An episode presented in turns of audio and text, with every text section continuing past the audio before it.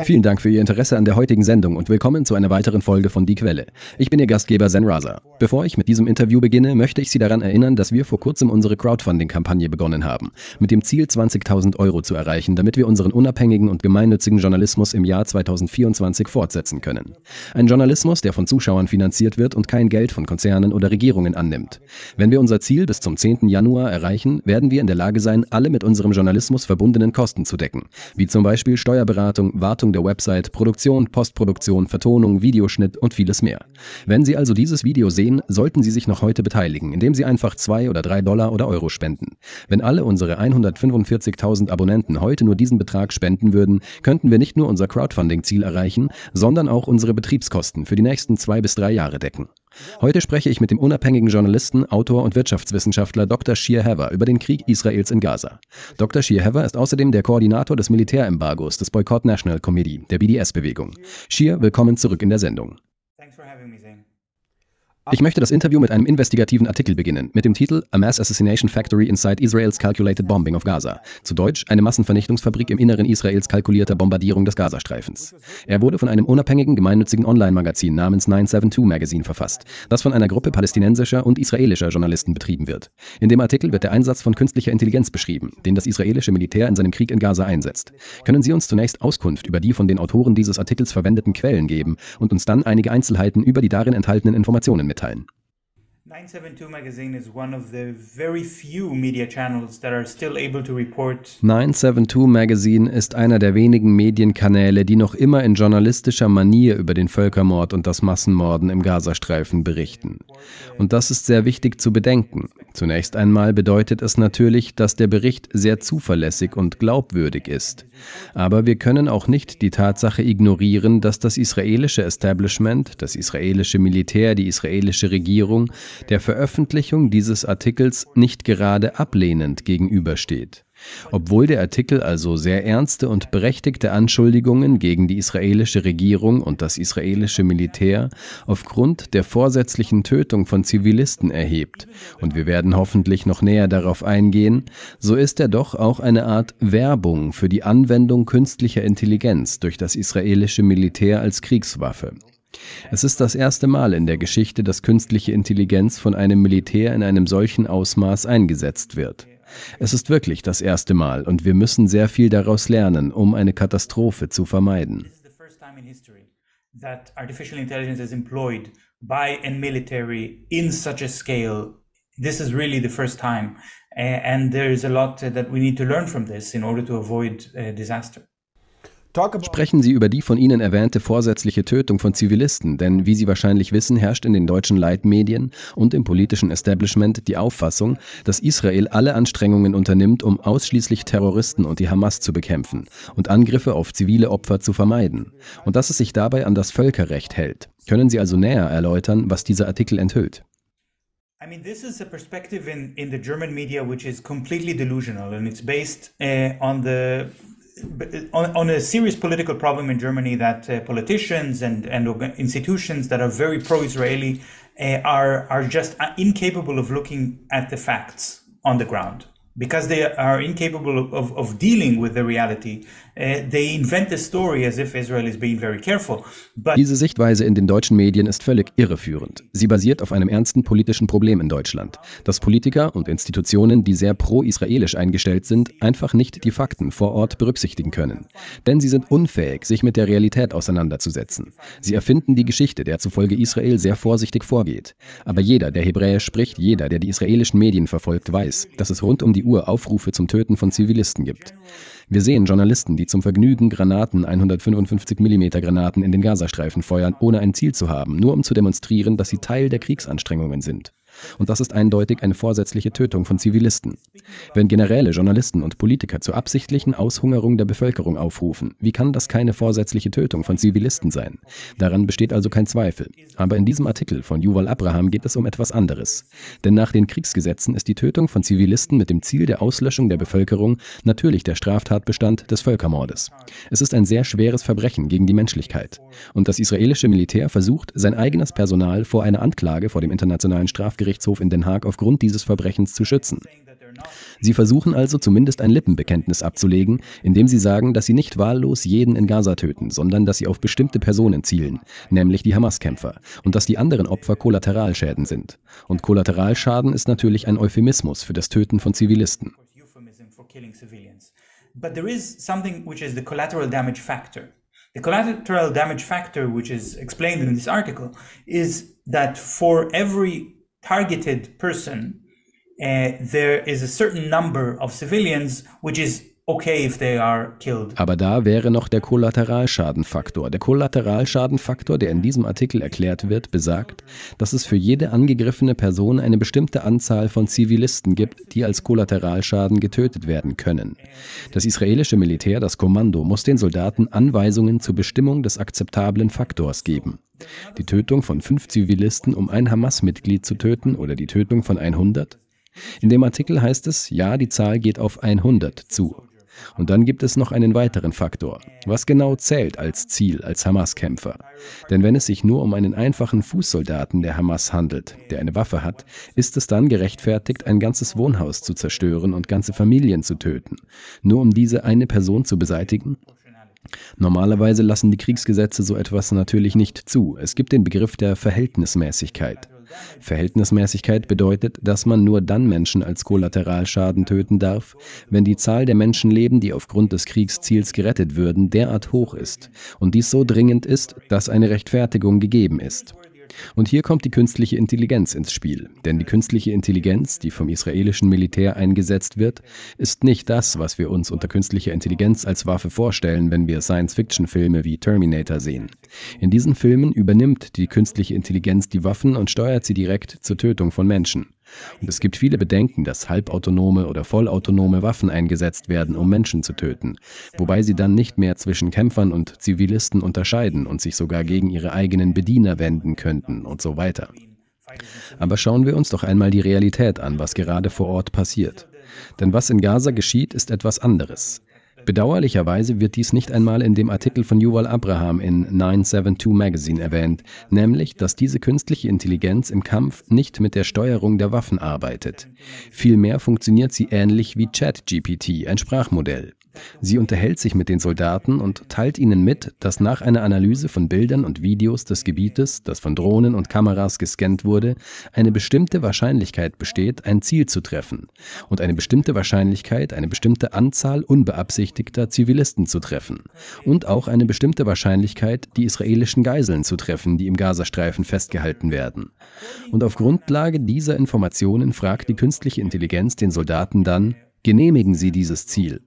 Und wenn ja, werden ihre Waffen abgefeuert. Nicht die künstliche Intelligenz tut dies, der Soldat feuert.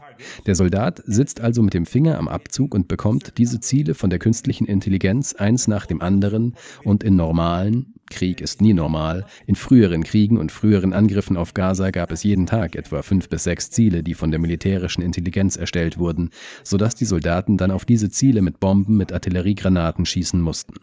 Nicht übermäßig viele Artilleriegranaten, denn sie sind sehr ungenau. Und wenn man fünf oder sechs Ziele hat, will man die intelligentesten Geschosse einsetzen, um das jeweilige Ziel zu treffen. Nun sprechen wir hier jedoch von Hunderten von Zielen pro Tag. Das ist auch der Grund, warum das israelische Militär Artillerie einsetzt, die sehr billig ist, sodass sie das ganze Gebiet einfach mit einem Bombenteppich überziehen. Aber aus der Sicht der Soldaten ist es kein Bombenteppich. Sie nehmen bestimmte Ziele ins Visier. Nur dass diese Ziele nicht von Geheimdienstlern, sondern von künstlicher Intelligenz erzeugt werden. Und das Ziel der künstlichen Intelligenz, und genau so funktioniert dieses Sprachmodell, ist nicht die Erreichung maximaler Genauigkeit. So that's also the reason that the Israeli military is using artillery, which is very cheap, and they're just carpet bombing the whole area. But from the perspective of the soldiers, they're not carpet bombing. They're getting specific targets. Just that these targets are not produced by intelligence officers, they're produced by artificial intelligence. And the artificial intelligence goal here, and this is exactly how this language model operates, it doesn't operate on achieving maximum accuracy. Uh, we have no way to know if the analysis of the pictures, the facial recognition software that they're using is good or not. Es gibt keine Möglichkeit zu wissen, ob die Analyse der Bilder, die Gesichtserkennungssoftware, die Sie verwenden, einwandfrei ist oder nicht. Sie könnte völlig falsch liegen. Aber wir wissen, dass sie effizient die Soldaten überzeugen kann, den Abzug zu bestätigen. Die künstliche Intelligenz manipuliert also tatsächlich die israelischen Soldaten, um ihnen zu suggerieren, dass sie beim Abdrücken des Abzugs keine Geiseln töten, dass sie nicht mehr Zivilisten töten, als es der Kollateralschadenfaktor zulässt, wodurch sie schließlich überzeugt werden, den Abzug immer und immer wieder zu betätigen und den Gazastreifen mit einem Bombenteppich zu überziehen. Genau das passiert in diesen Tagen, während wir hier sprechen, denn es ist Weihnachtszeit und das ist genau der Moment, in dem die israelische Regierung meint, dass wir eine Gelegenheit haben, mehr Gewalt anzuwenden und die künstliche Intelligenz ermöglicht das. Darüber müssen wir alle sehr besorgt sein, vor allem weil dadurch ein Völkermord ermöglicht wird. Und es gibt mehr als 20.000 Opfer im Gazastreifen, von denen wir wissen, dass sie bereits getötet wurden, zusätzlich zu Zehntausenden von Verletzten, darunter viele, die ihre Gliedmaßen verloren haben, aber auch Tausende, die unter den Trümmern eingeschlossen sind. Und es gibt keine Anstalten, sie zu retten, sodass auch sie sterben. Dies geschieht also durch die Art des industriellen Einsatzes von künstlicher Intelligenz. Deshalb lautet der Titel dieses Artikels auch Massenvernichtungsfabrik. Und die industrielle Tötung der gesamten Bevölkerung ist in der Tat ein Akt des Völkermordes. is used in such an industrial way. That's why the title of this article is the uh, assassination factory. Uh, an industrial killing of a whole population is in fact an act of genocide. Betrachten wir den Krieg Israels aus einem anderen Blickwinkel. Als Israel dem Gazastreifen den Krieg erklärte, forderte es zunächst alle im Norden des Gazastreifens lebenden Palästinenser auf, in den Süden zu fliehen, damit sie sich auf die Eliminierung der Hamas ausrichten konnten. Nachdem die israelische Regierung die Kontrolle über einen Großteil des Nordens übernommen hatte, weitete sie ihre Operation auf den Süden des Gazastreifens aus. Anfang dieser Woche berichtete die israelische Zeitung Israel Hayom jedoch, dass der israelische Premierminister Benjamin Netanyahu bei einem Treffen seiner Likud-Partei folgende Bemerkungen zu Israels Plänen für die Bevölkerung des Gazastreifens gemacht hat. Zitat. Es gibt Länder, die bereit sind, sie aufzunehmen und wir arbeiten daran. Zitat Ende. Weiter sagte er, die Welt diskutiert bereits über die Möglichkeiten einer freiwilligen Auswanderung. Zitat Ende.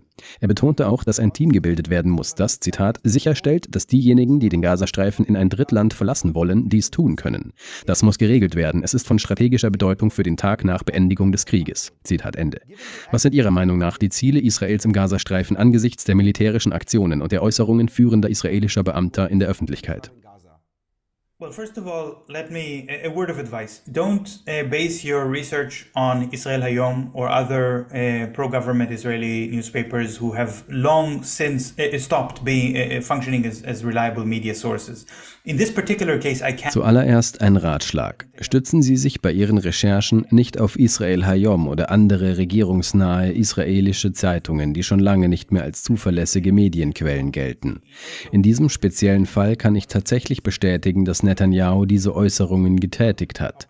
Und darüber wurde auch in seriösen Zeitungen berichtet, sodass ich es bestätigen kann. Und ja, er hat viele Aussagen gemacht. Er wies auch einen seiner Minister an, Ideen zu einer Entvölkerung des Gazastreifens zu sammeln. Zu diesen Ideen gehören die Tötung der Bevölkerung, die ethnische Säuberung und die Deportation der Menschen in andere Länder. Ägypten hat sich aus verschiedenen Gründen strikt gegen die Aufnahme der palästinensischen Flüchtlinge geweigert.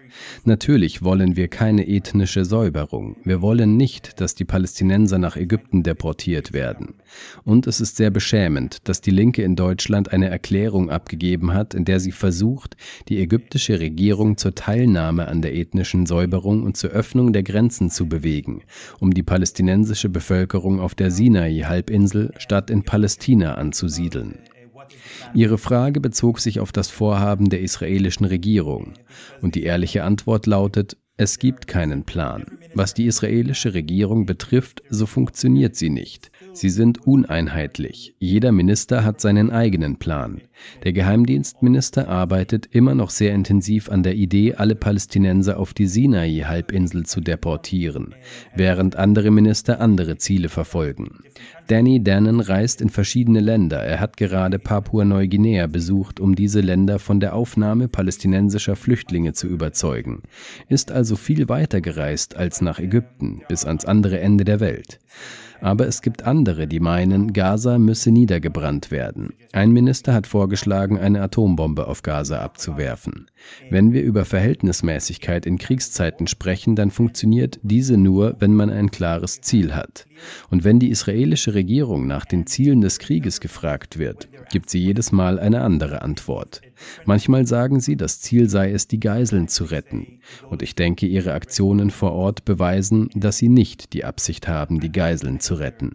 Ein anderes Mal sagen sie, das Ziel sei die Vernichtung der Hamas, was ein Hirngespinst ist. Das wird nicht passieren. Das versteht wohl jeder, es sei denn, er hat Wahnvorstellungen oder bezieht alle Informationen aus den israelischen Medien, in denen es immer noch Journalisten gibt, die sich einbilden, die Hamas irgendwie zu beseitigen. Andere wiederum sagen, das Ziel des Krieges sei es, den Gazastreifen zu erobern und ihn mit illegalen Siedlungen zu besiedeln oder ihn völlig unbewohnbar zu machen, ihn in eine Art Wüste oder Parkplatz zu verwandeln, wie die Israelis gerne sagen. All dies sind also unterschiedliche Ziele, und von diesen Zielen ist das einzige, das nach internationalem Recht wirklich zulässig ist, die Rückführung der Geiseln. Und um die Geiseln zurückzubringen, muss sich Israel auf ein Abkommen über den Austausch von Gefangenen einlassen, das auch einen Waffenstillstand beinhalten würde. Die israelische Regierung weigert sich, dies zu tun. Und weil sie nicht in diese Richtung handelt, ist die Zahl der Zivilisten, die sie für ihre Ziele töten dürfen, genau null. Und die Tötung jedes Menschen ist somit rechtswidrig. And because they're not going in this direction, the number of civilians that they are allowed to kill in order to pursue their goals is exactly zero. and every person they kill is illegal. Lassen Sie mich diese Diskussion auf die internationale Bühne übertragen. Am 12. Dezember stimmte die Generalversammlung der Vereinten Nationen für eine sofortige humanitäre Feuerpause im Gazastreifen. Eine klare Mehrheit von 153 Nationen stimmte für einen Waffenstillstand. Zehn stimmten dagegen und 23 enthielten sich. Die mächtigste Nation, die gegen einen Waffenstillstand stimmte, waren natürlich die Vereinigten Staaten. Am 23. Dezember verabschiedete der Sicherheitsrat der Vereinten Nationen schließlich eine Resolution über mehr humanitäre Hilfe für Gaza. Nach tagelangen Verhandlungen wurde der Text der Resolution jedoch im Wesentlichen verwässert und forderte keinen sofortigen Waffenstillstand, sondern Schritte, die die Voraussetzungen für eine dauerhafte Einstellung der Feindseligkeiten schaffen. Wie beurteilen Sie die bisherigen Entwicklungen in der UN, insbesondere die Rolle der USA? Yeah, let's, let's not use this passive language. The text was, was watered down. It, it was the US which watered it down by uh, uh, putting an ultimatum that unless the word ceasefire is removed from the text, they will veto it. Uh, so it is completely the decision of the United States against the uh, opinion of all other members of the Security Council. Wir sollten nicht diese passive Sprache verwenden, nachdem der Text verwässert wurde. Die USA taten dies, indem sie ein Ultimatum stellten, dass sie ihr Veto einlegen würden, wenn das Wort Waffenstillstand nicht gestrichen werde. Es war also ausschließlich die Entscheidung der Vereinigten Staaten, sich gegen die Meinung aller anderen Mitglieder des Sicherheitsrates einem Waffenstillstand zu widersetzen, um das Töten und die Kämpfe fortzusetzen. Ich muss sagen, dass dies aus der Sicht der Vereinigten Staaten völlig irrational ist. Selbst wenn man versucht, es aus einer strategischen, geostrategischen Perspektive zu betrachten, handeln die Vereinigten Staaten sehr töricht, sehr irrational, ähnlich wie sie in Vietnam, im Irak oder in Afghanistan agierten, wo sie die Idee entwickelten, dass es eine Marionettenregierung geben könnte, welche von der Bevölkerung, vor allem von der einheimischen Bevölkerung, aber nicht unterstützt wird und nur mit Korruption und Waffen gestützt aufrechterhalten erhalten wird und dass diese Regierung Waffengewalt einsetzen kann, um die ganze Region zu einer Stellvertreterin der imperialen Macht der Vereinigten Staaten zu machen. Das ist in Vietnam gescheitert, es ist im Irak gescheitert, es ist in Afghanistan gescheitert und es scheitert noch immer und es wird mit Sicherheit auch in Palästina scheitern. Und diese korrupte Regierung, die durch US-Bestechungsgelder und Waffen gestützt wird, ist die israelische Regierung. Wenn die Israelis das begreifen, können sie sich dann vorstellen, wie sie sich fühlen, wenn sie realisieren, dass sie das nächste Afghanistan sind, dass Netanyahu der nächste Karzai ist und dass ihr Staat in Vergessenheit gerät. Und in diesem Moment verlieren die Menschen die Fähigkeit, rational zu handeln. Und es ist nicht völlig überraschend zu sehen, dass die Israelis nicht rational handeln, dass sie zur Rache aufrufen, dass sie einen Völkermord in vollem Bewusstsein unterstützen, dass sie Selbstmord begehen, ich meine, das wäre das Ende ihres Staates. Das ist schon so oft passiert. Aber inwiefern profitieren die USA von dieser Entwicklung? Denn wenn sie ihre Verbündeten in der Region verlieren und ihre Beziehungen zu ihren anderen Verbündeten in der Region belasten, wie den Vereinigten Arabischen Emiraten und Katar, die einen Waffenstillstand fordern, und die USA sie immer weiter unter Druck setzen, bis zu dem Punkt, an dem diese Regime von ihren eigenen Bevölkerungen bedroht werden, besonders in Jordanien und Ägypten, wo eine große Mehrheit der Bevölkerung die Palästinenser unterstützt und den Völkermord beenden will und über die Komplizenschaft ihrer Regierung mit dem US-Imperialismus entsetzt ist, aber natürlich auch in Katar, Saudi-Arabien, den Vereinigten Arabischen Emiraten, Bahrain, Kuwait, all diese Länder sind nicht gerade demokratisch. Und hier bricht das US-Imperium zusammen.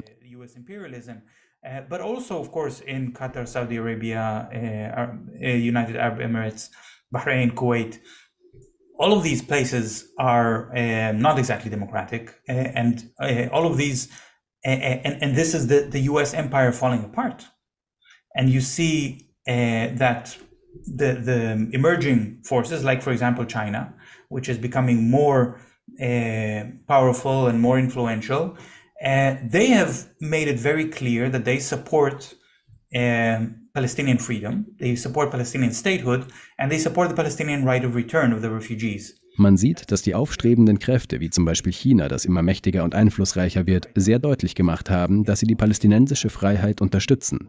Sie unterstützen die palästinensische Eigenstaatlichkeit und das palästinensische Recht auf Rückkehr der Flüchtlinge. Das ist im Moment eine sehr wichtige Angelegenheit. Es ist äußerst relevant, das Recht auf Rückkehr zu erwähnen. Denn wir dürfen nicht vergessen, dass die Bevölkerung des Gazastreifens, 2,3 Millionen Menschen, zu 60 bis 70 Prozent aus Flüchtlingen besteht, die ursprünglich aus ihren Häusern in dem Gebiet vertrieben wurden, das heute als Staat Israel Israel bekannt ist. Viele von ihnen lebten in den Gebieten, in denen die Kibbuzim gebaut wurden, die am 7. Oktober angegriffen wurden. Und sie wollen nach Hause zurückkehren und sie haben das Recht darauf.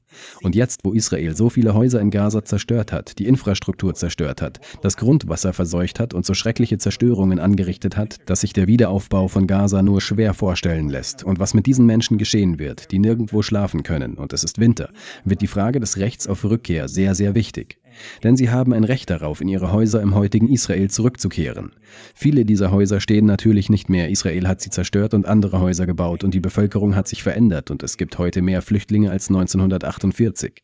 Aber das Recht auf Rückkehr ist sicherlich ein Weg, um auch den Gazastreifen zu retten und zu heilen und die Normalität wiederherzustellen, die dort bis 1948 herrschte. Und das ist etwas, was wir auf der geopolitischen Ebene erkennen, dass China bereits über eine realisierbare Zukunft spricht, während die Vereinigten Staaten einfach immer wieder denselben Weg einschlagen, der schon immer zu Unheil und Katastrophen geführt hat. Und es sieht so aus, als würde ihr Imperium dadurch zusammenbrechen. And uh, it, it looks like its empire is, is falling apart because of this. Am Montag kam es zu einer größeren Eskalation in der Region. Bei einem israelischen Luftangriff in Damaskus wurde ein hochrangiger iranischer General namens Sayed Reza Mousavi getötet, ein langjähriger Berater der paramilitärischen iranischen Revolutionsgarde in Syrien. Der Iran hat bisher noch keine Vergeltungsmaßnahmen ergriffen, obwohl er dies angekündigt hat.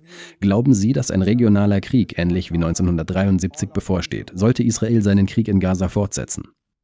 Well, it's not going to be like 1973. That that one I can tell you because um, um, the, the, history moves forward, and because um, we're, we're, now a different kind of of geopolitical arrangement. Es wird nicht wie 1973 sein, das kann ich Ihnen sagen, denn die Geschichte entwickelt sich vorwärts und wir befinden uns jetzt in einer anderen geopolitischen Situation. Für fast jeden Israeli ist der Vergleich mit 1973 etwas sehr Schwerwiegendes, vor allem der Krieg von 1973, der am 6. Oktober begann und dann, 50 Jahre und einen Tag später, am 7. Oktober 2023, erfolgte dieser Angriff, der die israelische Armee erneut völlig überraschte, nur dass die israelische Armee dieses dieses Mal nicht gegen große konventionelle Panzerdivisionen aus Syrien und Ägypten kämpft, die von sowjetischen Waffen unterstützt werden.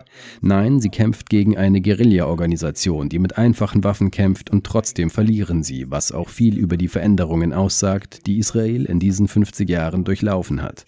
Aber nein, ich glaube, für die Israelis ist der erschreckendste Gedanke die Hisbollah im Libanon und was passieren würde, wenn sich eine weitere Front auftut. Und erst vor ein paar Tagen haben die israelischen Medien die Meldung verbreitet, dass Biden Netanyahu vor einigen Wochen erfolgreich davon überzeugt hat, keine neue Front gegen den Libanon zu eröffnen und dort nicht einzumarschieren. Dies ist eine Umkehrung der Realität. die uns viel über den geistigen Zustand Israels zeigt. Und sie glauben, es sei ihre Entscheidung, ob es zu einem Krieg mit der Hisbollah kommen wird oder nicht. Und es ist nicht ihre alleinige Entscheidung. Sollte es zu einem Krieg kommen, wird Israel nicht in der Lage sein zu bestimmen, wann er endet. Aus diesem Grund besteht in der Tat ein sehr, sehr großes Risiko eines regionalen Krieges. Und ich denke, dieses Risiko ist in diesen Tagen der Festtage höher als je zuvor, was damit zusammenhängt, dass in Israel Gerüchte kursieren, dass die USA vielleicht ihre Position ändern und einen Völkermord nicht mehr zulassen werden. Und was ist, wenn die USA im Januar einen Waffenstillstand fordern werden? Sollte dies der Fall sein, dann hat Israel nicht mehr viel Zeit.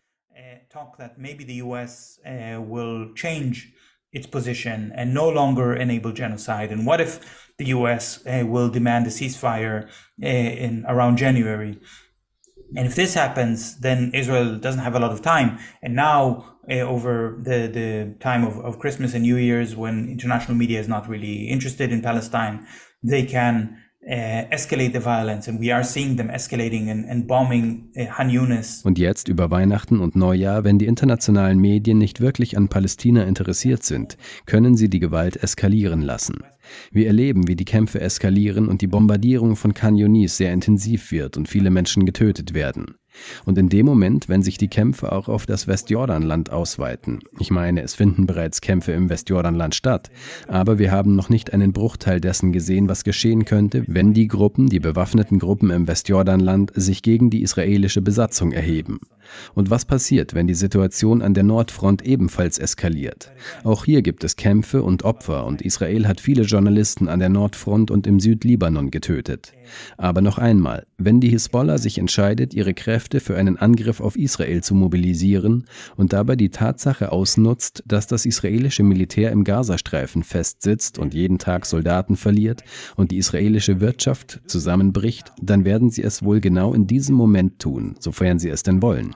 Das Risiko eines regionalen Krieges ist also sehr hoch. Und welche Rolle der Iran dabei spielt, ist nicht ganz klar. Sie erwähnten zu Beginn den Iran und es stimmt, dass der Iran viele Vorteile daraus ziehen kann, denn die Sanktionen gegen den Iran und die Koalition gegen den Iran stützen sich in hohem Maße auf Israel. Und ohne Israel wäre der Iran in der Lage, eine unkontrollierte regionale Macht zu werden. Und das wollen sie natürlich. Aber wollen sie ihr eigenes Blut, ihr Geld und ihre Ressourcen opfern, um sich direkt an einem Krieg wie diesem zu beteiligen? Oder würde das die USA sogar noch weiter hineinziehen? Oder geben sie sich damit zufrieden, tatenlos zuzusehen, wie Israel sich im Grunde selbst zerstört, indem es so unverantwortlich handelt und einen Völkermord verübt. Ich bin sicher, dass der iranischen Regierung bewusst ist, dass jedes Land bzw. jedes Volk, jede Nation, die einen Völkermord verübt, ihre Souveränität verliert. Das passiert immer. Es geschah in Ruanda, es geschah in Jugoslawien, es geschah in Deutschland. Das Regime, das einen Völkermord ermöglicht, überlebt niemals. Es ist eine Selbstmordaktion. Von ihrem Standpunkt aus könnten sie also einfach abwarten und beobachten, was passiert. Aber falls sie eingreifen, dann haben die israelischen und die pro-israelischen Kräfte in der Region natürlich nicht die militärische Stärke, um sich dem entgegenzustellen. Uh, but if they do engage, then of course uh, the, the Israeli and the pro-Israeli forces in the region um, do not have the military strength to, to stand against them. Werfen wir einen Blick auf einige Entwicklungen, die in Deutschland im Zusammenhang mit dem israelisch-palästinensischen Konflikt geschehen. Im November wurde die Verwendung des Slogans From the River to the Sea, Palestine will be free, zu Deutsch vom Fluss bis zum Meer wird Palästina frei sein, in Deutschland zu einer Straftat, die mit einer Gefängnisstrafe von bis zu drei Jahren oder einer hohen Geldstrafe geahndet werden kann. Die Aussage Between the Sea and the Jordan there will be only Israel's sovereignty, zu Deutsch vom Meer bis zum Jordan gibt es nur die Souveränität Israels, die in der Gründungsurkunde der Likud-Partei von 1977, der Partei, der der israelische Premierminister Benjamin Netanyahu derzeit vorsteht, enthalten ist, wurde von der der deutschen Regierung jedoch nicht unter Strafe gestellt. Darüber hinaus muss ab diesem Monat im östlichen Bundesland Sachsen-Anhalt eine schriftliche Verpflichtungserklärung, die das Existenzrecht des Staates Israel anerkennt, abgegeben werden, um die deutsche Staatsbürgerschaft zu erhalten. Können Sie sich zu diesen Entwicklungen und ihren Auswirkungen auf die bürgerlichen Freiheiten äußern? You know, when, when we're thinking about uh, the genocide in Gaza and uh, tens of thousands of people who are being killed, the um, political insanity that's happening in Germany doesn't seem that interesting, I have to say. Angesichts des Völkermordes in Gaza und der Zehntausenden von Menschen, die getötet werden, scheint der politische Wahnsinn, der in Deutschland passiert, nicht so relevant zu sein, muss ich sagen. Ich meine, es gibt sicherlich eine Auffassung in Deutschland, da es so stark durch den Holocaust und die Schuldgefühle traumatisiert ist. Aber auch die Widersprüche des Versuchs, einen Staat ohne Nationalismus, aber mit Nationalismus zu schaffen, denn Nationalismus ist Teil des kapitalistischen Aufbaus moderner Staaten und die NATO erwartet, dass Deutschland nationalistisch ist und eine starke Armee hat und so weiter. Bezüglich dieser Widersprüche sehen viele Deutsche dann den israelischen Nationalismus als Alternative, als Stellvertreter. Anstatt die deutsche Flagge zu schwenken, schwenken sie die israelische Flagge. Jetzt bricht Israel aus den Fugen, begeht selbst Völkermord und die Traumata kommen zurück. Und das ist für die Deutschen natürlich sehr schwierig. Und sie verhalten sich sehr irrational, sehr selbstzerstörerisch. Die Einschränkung der Meinungsfreiheit in Deutschland in einer Zeit wie dieser ist eine sehr schlechte Idee. Ich möchte unsere Zuschauer daran erinnern, vor allem wenn wir deutsche Journalisten unter unseren Zuschauern haben, dass dies sehr bedeutend ist. Während und nach dem Völkermord in Ruanda gab es Prozesse. Das Verbrechen des Völkermordes ist sehr schwerwiegend und Menschen wurden lebenslang inhaftiert. Aber auch Journalisten, die das Verbrechen der Anstiftung zum Völkermord begangen haben, wurden bestraft. Vielleicht nicht so streng, aber auch sie wurden verurteilt.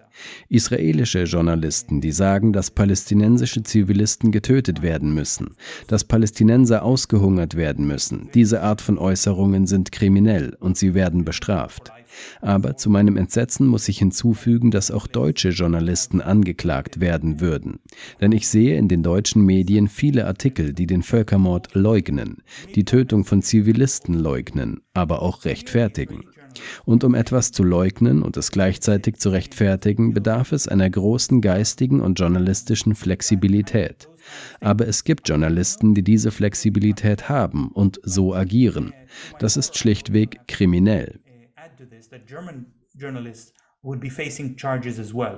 Because uh, I see in the German media a lot of articles which um, deny the, the genocide, deny the killing of civilians, but also justify it. Uh, and in order to deny something and justify it at the same time, you need a lot of mental and journalistic flexibility. Uh, but uh, there are journalists who, who have this flexibility and they are doing that. Uh, and this is something that uh, is, uh, is is simply criminal. And I think this this whole nonsense with criminalizing the the Slogan from the river to the sea, Palestine will be Dieser ganze Unsinn, den Slogan From the River to the Sea, Palestine will be free zu kriminalisieren, ist meiner Meinung nach nur ein Ausdruck des Verlustes an Kohärenz seitens der deutschen Behörden. Aber was in Bezug auf die Rechtfertigung des Völkermordes geschieht, ist viel gravierender. Und hier ist das internationale Recht dem deutschen Recht überlegen. Selbst nach dem deutschen Rechtssystem haben Verbrechen gegen das Völkerrecht Vorrang vor der lokalen Gerichtsbarkeit. Wenn also in Sachsen-Anhalt gegen Menschen gehetzt wird, die den Staat Israel nicht anerkennen und sie als Antisemiten bezeichnet werden und ihnen das Recht auf Staatsbürgerschaft verweigert wird, dann ist das ein schwerwiegender Akt der Diskriminierung, für den sie vor einem internationalen Gericht angeklagt werden würden.